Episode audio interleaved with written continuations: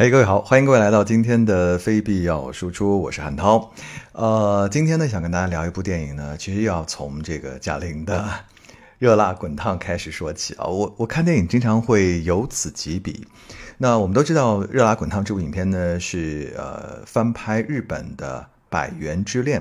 那我因为看了呃。贾玲的《热辣滚烫》，然后回过头去看了《百元之恋》，然后呢，由此呢，我又关注到了另外一部很多年前我看过而且非常喜欢的一部讲述女拳击运动员的一部电影，当然那就是《百万美元宝贝》啊，也是一个百字头开始的一部电影。那这部电影呢，当时呢，我印象非常深刻，这是一部让我爱上东木的一部电影。东木呢，就是 Clint Eastwood。那我们中国的影迷呢，把它称之为东木哈。其实最开始啊，对我来说哈，我会觉得一个西部片演员当导演啊，应该啊拍电影也就那样，不会很好看。那看完这部电影以后呢，让我对东部大叔呢，真的可以说有了一个翻天覆地的一个变化。由此呢，我就彻底成为了他的影迷。因为我是觉得 Clint Eastwood 所指导的影片啊，呃，可以说是非常非常的严谨，特别的洗练，干脆利落，全片没有一个废镜头，就感觉特别像那个东木老爷子的本人的那种个性，就是话少人狠的那种，就是特别的干净。然后他的剧作呢也是非常之严谨，呃，拍摄的。整个摄影呢也极其的考究，所以你会发现它整个这个电影啊没有什么花里胡哨的东西，但是非常耐看。与此同时呢，又是这个极其经典的一种好莱坞的叙事啊，所以看下来你会觉得哎呀，就是很舒服。而且它的故事呢，永远都是讲的特别的扣人心弦的啊，所以嗯，没办法，我这个之后就是因为这部《百万美元宝贝》，我就彻底爱上了东木。他之后。指导的每一部影片，我都非常喜欢看，呃，包括像《碉堡婴儿》呢，包括像近期他啊，好像将近九十岁了，还在演一个那个毒贩哈，啊，我特别佩服这位啊杰出的电影人啊，真的特别特别的了不起。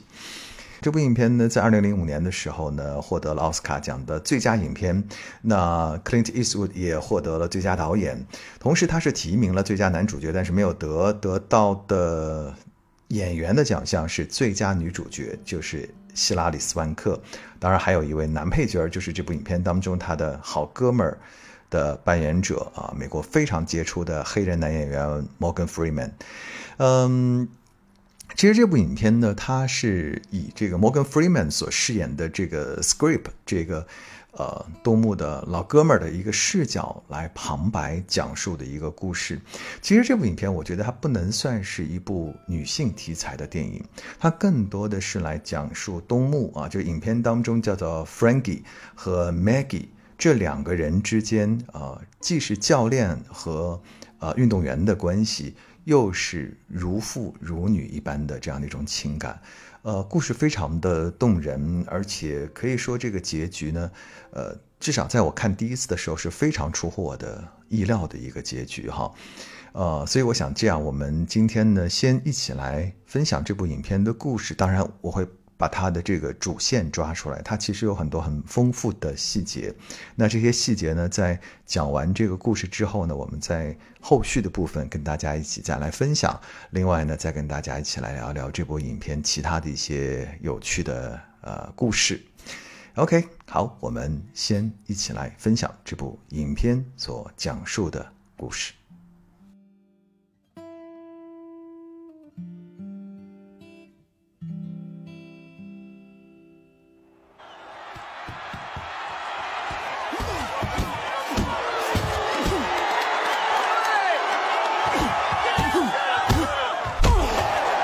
拳击台上正在进行一场激烈的比赛，黑人拳手满脸是血。中场休息的时候，Frankie 快速地帮拳手处理好了伤口，并止住了血。Frankie 从六十年代就开始拳击教练和经纪人的工作，经验老道。拳手问 Frankie 接下来该怎么打，Frankie 说：“你就让他打。”接下来的比赛当中，拳手故意露出了破绽。对手又一拳打在了他的伤口处。或许是这一击让他的肾上腺素爆棚，黑人拳手开始绝地反击，连出重拳。场边的 Frankie 也同时挥舞着拳头。而此时，赛场边出现了一个女人的身影，她就是 Maggie。她默默地注视着赛场上发生的一切。最终，黑人拳手获得了胜利。当 Frankie 走出休息室的时候，他遇到了一直在门口等候他的 Maggie。Maggie 主动自我介绍，他说自己打得不错，并直接提出希望 Frankie 来当他的教练。我不训练女孩子，Frankie 拒绝了 Maggie。Maggie 一再恳求他，说自己打得很凶狠。嘿，小姐，光凶狠是不够的。Frankie 劝导 Maggie 说，然后转身离开了。在 Frankie 的拳击馆里。退休的黑人拳手 Scrip 帮他打理日常维护，两个老头常常因为一些小事发生争执，但看得出来他们彼此信任、彼此扶持。Scrip 提醒 Frankie 他的拳手可能有了异心，但 Frankie 完全没有放在心上。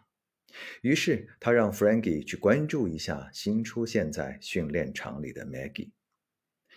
Frankie 再次向 Maggie 表示说，他不会当他的教练。但 Maggie 似乎是认定了他。Maggie 来自一个贫困的小山村，他一边在餐厅打工，一边练习拳击。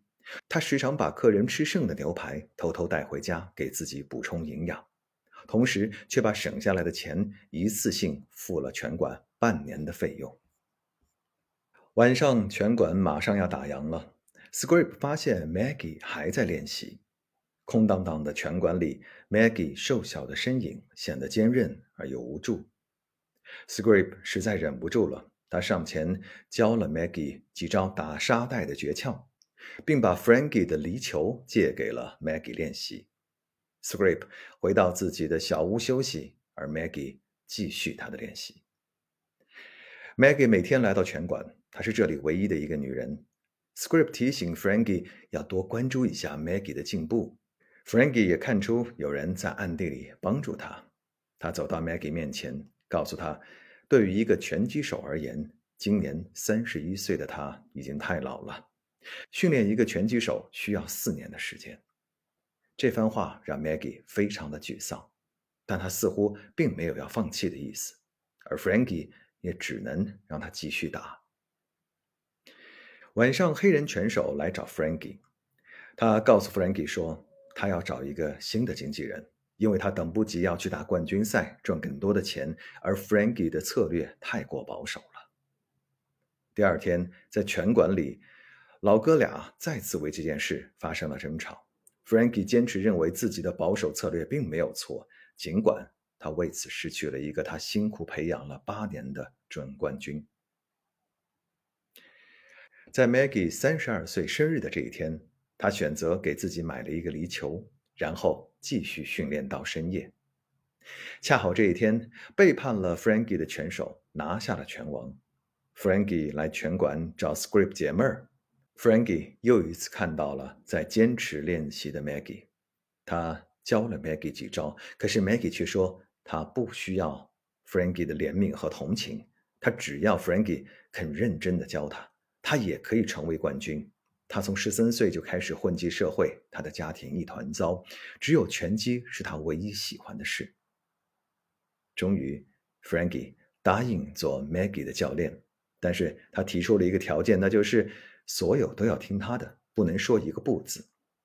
Maggie 大喜过望，但紧接着 Frankie 又提出了一个条件，他说他只负责教，他会把 Maggie 交给另外一个经纪人。很显然，Frankie。被之前的徒弟伤透了心，Maggie 勉强答应。对他来说，这已经是一份最好的生日礼物了。有了 Frankie 的指导，Maggie 更加刻苦的训练，即使在端盘子的时候，也不忘练习下脚步的移动。Maggie 的技术进展的非常快，他迫不及待的想要打一场比赛，而安排比赛是经纪人的事儿。Frankie 把他推给了另一个经纪人。看着 Frankie 的背影，Maggie 怅然若失。Maggie 终于如愿地站到了拳击台上。然而，每一次当他问经纪人该怎么打的时候，经纪人都不知所云。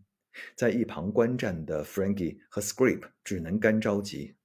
终于，Frankie 实在是看不下去了，他下场指导 Maggie，不失时机地提出了和经纪人并不合适。于是，Frankie 正式成为了 Maggie 的经纪人。Maggie 大受鼓舞，重返赛场之后没多久，一拳击倒了对方。回到后台，Frankie 一再叮嘱 Maggie 一条重要的规矩：随时保护好自己。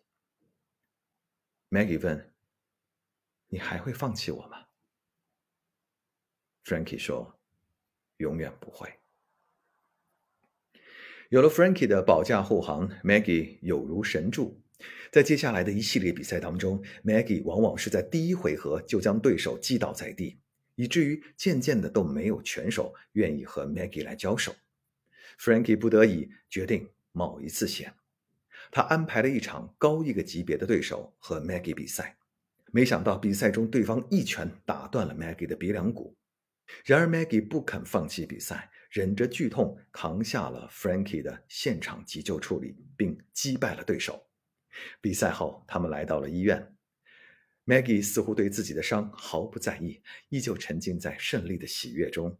而 Frankie 嘴上不说，却很是担心。他再次提醒 Maggie，要随时保护好自己。赛场上的 Maggie 越战越勇，他连续十二场击败了对手，人气越来越高，各种比赛的邀约纷至沓来。Frankie 却一一回绝了。他说。我刚刚把你升级到次重量级，能和同级别的打就不错了，干嘛还去挑战冠军呢？你能把你这张脸保护好就不错了。又到了 Maggie 的生日，Script 请 Maggie 来到了酒吧，还给她买了一个小蛋糕。Script 说，一个拳击手能打的比赛数都是有数的，但没有人会告诉你那个数字。他自己是一百零九场。那一场中途，他的眼睛受伤了。是 Frankie 一直想阻止他比赛，但他不愿意。最终，比赛输了。第二天，他也失去了一只眼睛。对此，Frankie 一直耿耿于怀。所以，Frankie 一直是个保守型的经纪人。而对于想拿冠军的 Maggie 而言，也许他并不合适。但 Maggie 拒绝了 Script 的好意，他只相信 Frankie。Frankie 终于安排了一场 Maggie 和英国冠军的比赛，Maggie 为此兴奋不已。上场前，Frankie 拿出了一份礼物，那是一件绿色真丝拳击披风，背上还刺上了 Mokushli 的字样。Maggie 披挂上阵，威风凛凛。那场比赛，Maggie 表现得非常优秀。胜利之后，Maggie 一把抱住 Frankie，在场的人们都开始用 Mokushla 呼喊 Maggie。赛后，Maggie 问 Frankie：“Mokushla 是什么意思？”Frankie 就是不告诉他。随后，Maggie 去到了世界各地参加比赛，他的拳击水平和收入也与日俱增。他听了 Frankie 的话，攒钱买了一栋房子，但房子的主人是他的妈妈。他想给妈妈一个惊喜，他带着 Frankie 一起去见证这一刻。然而，当妈妈得知房子是买给他的时候，竟然大发雷霆，因为这样他就领不到救济金了。Maggie 大失所望，他说：“如果你只要钱，那么你把房子卖了吧。”看到 Maggie 脸上的伤，妈妈说：“人们知道你的职业都会嘲笑你，还是找个男人早点嫁了吧。”回城的路上，Maggie 一脸沮丧。Frankie 在一旁看着这一切，一言不发。也许这样的人情冷暖，他已经看得太多了。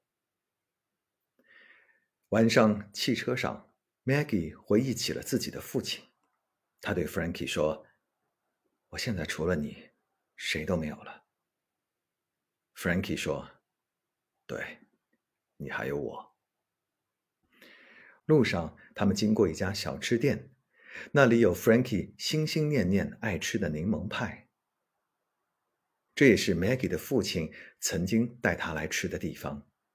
Frankie 说：“这里的柠檬派好吃的让他觉得可以上天堂了。” Frankie 为 Maggie 在拉斯维加斯安排了一场冠军赛，对手是以凶狠出名的德国拳手蓝熊，奖金有一百万美元。Frankie 邀请 Script 一起去，一方面搭把手，一方面也让 Script 感受一下冠军赛的氛围。但 Script 拒绝了，他说他要帮老哥们儿看好场子。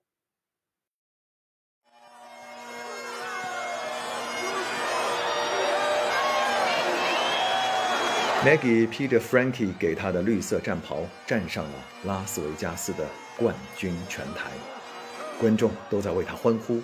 然而，当蓝熊入场的时候，现场如同被乌云逼近，黑压压，杀气腾腾。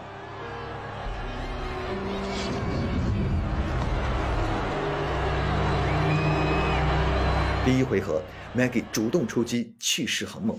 眼看落到下风的蓝熊使出了阴招，他用手肘击打 Maggie，并且趁 Maggie 倒地未起时，又狠狠地补上了一拳。Maggie 的眉骨被打断。第二回合，Maggie 依然占据上风，但他的一只眼睛已经渐渐看不清了。第三回合，在 Frankie 的指导下，Maggie 打的蓝熊几乎没有还手之力。回合马上要结束了。眼看胜利就在眼前，人们已经开始为 Maggie 欢呼。然而，蓝熊趁着 Maggie 背对他的时候，突然打出了一记重拳。而恰在此时，Frankie 新招的助手把休息的凳子横到了拳台的一角。Maggie 倒地的瞬间，脖子正好撞向了椅子的边缘。Frankie 想出手撤回椅子，然而一切已经来不及。当 Maggie 再次醒来的时候，他已经躺在了医院的病床上。这一次的撞击造成了他颈椎的完全损伤，无法修复。Maggie 的后半辈子只能躺在床上了，靠呼吸机来维持呼吸。Maggie 很后悔当初没有听 Frankie 的话，随时保护好自己。而 Frankie 更是自责，他表面上一会儿埋怨这里的医生不好，一会儿又埋怨 Script 当初不该撺的他训练 Maggie，但是其实看着不能动弹的 Maggie，他心痛不已。他尽一切努力找最好的大夫，但谁都治不了 Maggie 了。他嫌护士不专业，亲自帮 Maggie 擦拭身体，因为不能移动，Maggie 的皮肤开始溃烂。但即使这样，Maggie 还时常和 Frankie 开玩笑，希望能够让他开心一点。Maggie 的妈妈打电话来说要来看他，Maggie 很开心，每天在窗口等着他，满心以为妈妈来了就可以不麻烦 Frankie 每天来陪自己了。可是没想到这一家亲戚到了却没有第一时间去看他，反而到处游玩，仿佛是来度假。最终玩够了，一家老小穿着迪士尼游乐园的纪念 T 恤就来到了医院。同行的还有一名律师。一阵寒暄之后，妈妈拿出了一份合同要 Maggie 签。Maggie 让妈妈帮忙念一下合同上到底写了什么。妈妈说：“哦，那那只是保护你的钱的。”但实际上，那是一份将财产都转移到妈妈名下的合同。Maggie 问妈妈。你看了那场比赛吗？妈妈说：“你知道我对你打拳的态度，你输了。虽然那不是你的错，但是你还是输了。”起初，Maggie 还有一些犹豫，但听完这一席话，Maggie 果断的将这贪婪而又无情的一家老小赶出了医院。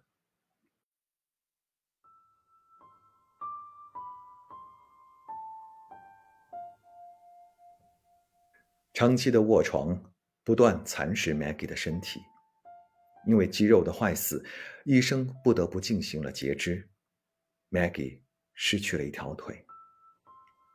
Frankie 每天在医院看护，目睹这一切，他也无能为力。这一天，Frankie 问 Maggie 需要什么，Maggie 说，他想知道 “Mokuchler” 到底是什么意思。Frankie 还是不告诉他。Maggie 说：“你可以帮我一个忙吗？”“没问题，任何事都可以。”Maggie 提出，他想去天堂了。想都别想，Frankie 这样说。Maggie 说：“我已经得到那么多了，我看过了世界，听到了人们高呼我的名字，那个你给我的名字。我上过了杂志，这些都是我不曾想过的。我是为了打拼来到这个世界上的，那是我唯一想做的。我已经得到了我想要的一切，我不想他们再被一一的夺走。然而，Frankie 一直说。”我做不到，我做不到。这天夜里，Frankie 被电话惊醒。原来 Maggie 试着咬舌自尽，被医生发现了。Frankie 急匆匆的来到医院，看到满嘴是血的 Maggie。Frankie 知道 Maggie 去意已决。经过痛苦的挣扎，他决定不再让 Maggie 承受更多的痛苦。晚上在拳馆，Frankie 准备了一些麻醉剂。老伙计 Scrape 似乎看出了端倪，他告诉 Frankie 说：“是他让空有一身胆的 Maggie 在一年之后登上了冠军争夺战的比赛。这个世界上每天都会有人死去，很多人在死之前都会后悔此生没有一次机会。然而 Maggie 也许会说：‘嘿。’”自己干的不错。夜晚的医院空荡而安静。Frankie 趁护士不注意，走进了 Maggie 的病床。Maggie 正好醒来，Frankie 告诉 Maggie 说，他将拔掉她的呼吸管，然后给她打一针。这之后，她就可以永远的睡去了。Mokuchler 的意思。是我的宝贝，我的血肉。说完这一切，Frankie 亲吻了 Maggie 的脸颊。Maggie 眼含热泪，微笑着看着这个如父亲一般的男人。在 Frankie 给他打完一针之后，他安详的闭上了眼睛。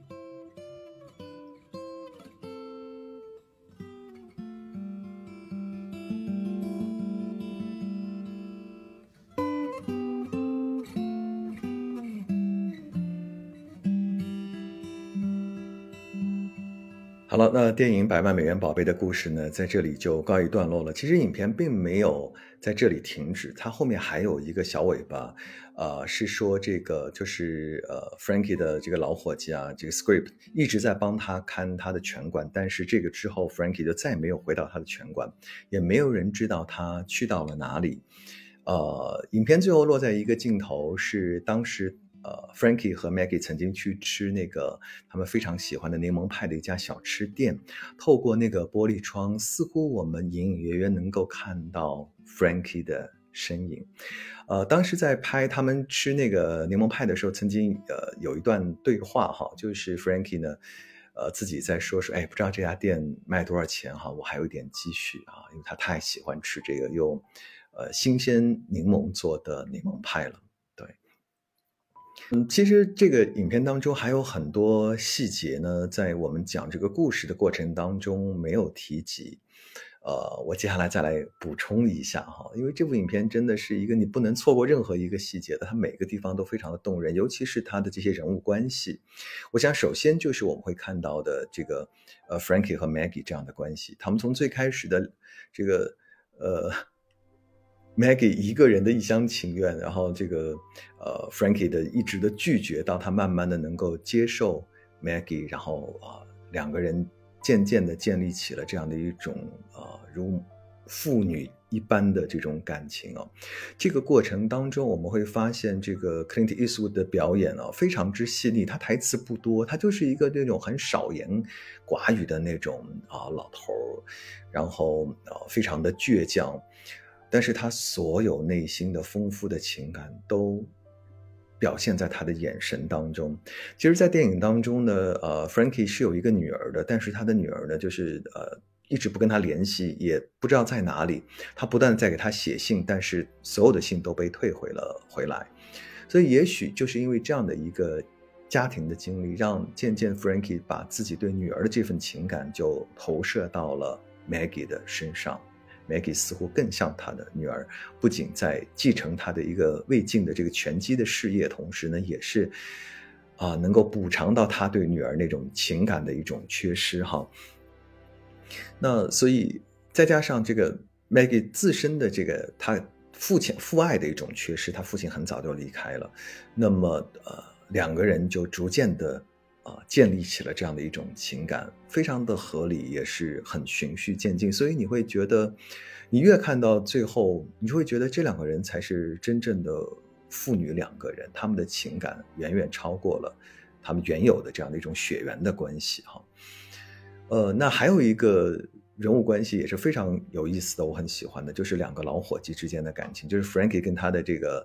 呃，一只眼睛的摩根·弗里曼所饰演的 Script 之间的感情啊，他两个人呢，永远是在斗嘴，就是一会儿这个 Frank 嫌弃他说买的这个消毒水啊，买太贵，买那么好干嘛？那个 Script 就说那个味道好闻呢，啊，然后呢，像 Frankie 呢，不是有一次说去拉斯维加斯打拳，他想把 Script 带去嘛，他要撺掇他就说你这个人也没有见，没有拿过冠军，我带你去感受感受，这这种啊，真的就是。只有很好的老哥们儿之间才会讲这样的话，要不然的话，别人如果换一个人说这个话，Script 估计就窜了，说这个你这不是看不起我吗？对吧？你我从来没有拿过冠军，你还得你这是要怎么着？是拿这事儿来这个嘲讽我一下吗？但是放在这两个啊生死相交的这样的一个老哥们儿的身上，这个就完全成立哈。你会觉得这两个人虽然都不苟言笑，两个人呢。也不是那种特别腻歪的，但是你就会觉得极其的默契。只要啊，这个 Frankie 身边出现一些什么样的问题，这个 Script 都会去提醒他啊。这个戏中还有一个很好玩的细节，就是这个 Script 穿了一双大破洞的袜子，然后。东木老爷子就实在看不下去了，说：“我我给你点钱，求求你去买双袜子吧。”我就觉得，这这真的就是特别像我们这种兄弟之间有的时候这种聊天的那种方式，哈，非常有趣。所以这两个人的之间的互动呢，也是这部电影当中会让你觉得，哎呀，会心一笑的部分啊。那。呃，这部影片其他还有非常优秀的地方，包括它的呃有些用光啊、摄影啊，会把这些人物哈，包括东木老爷子啊，包括像 Script 拍的如同雕塑一般，非常的好看哈，呃，或者说叫经典，就 classic。有时候你就知道什么叫好莱坞的经典的电影的拍摄方法，你就去看东木老爷子的电影，你就会明白他的用光，他的叙事。啊，他的讲故事的节奏，他这种呃前后的呼应、情绪的铺垫、细节的这个铺排，极其之考究，极其之经典，就看东木老爷子的电影就可以了。那说到这里呢，当然要跟大家一起来聊聊，呃，非常伟大的这位电影人啊，我称之为伟大，那就是克林特·伊斯特伍德。他是出生于一九三零年啊，今年已经九十四岁高龄了。呃，他在年轻的时候呢，一直是以一个西部硬汉的形象而示人的。呃，他的经典作品《荒野大镖客》啊，都是一部经典的西部片，包括他首次获得奥斯卡奖最佳导演奖的，也是一部。他自导自演的西部片不可饶恕啊！那对于很多的中国观众来说，尤其是我妈妈那一辈的这个电影爱好者哦，他们一直非常喜欢东木的一部电影，就是《廊桥遗梦》。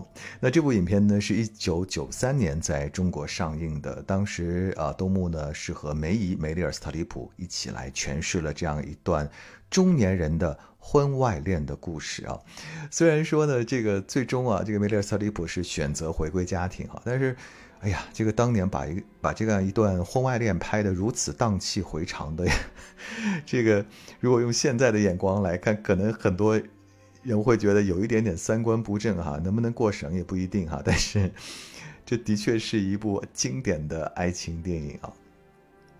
那其实呢，呃，这个之后呢，呃，克林特·伊斯特伍德呢所偏爱的题材啊，大部分是一些真实事件改编的一些题材，还有一些战争题材，都是他非常喜欢的。呃，像他拍的这个《硫磺岛家书》啊，呃，还有像这个呃真实事件的《萨利机长》啊，然后《调包婴儿》啊，包括他九十三岁时候。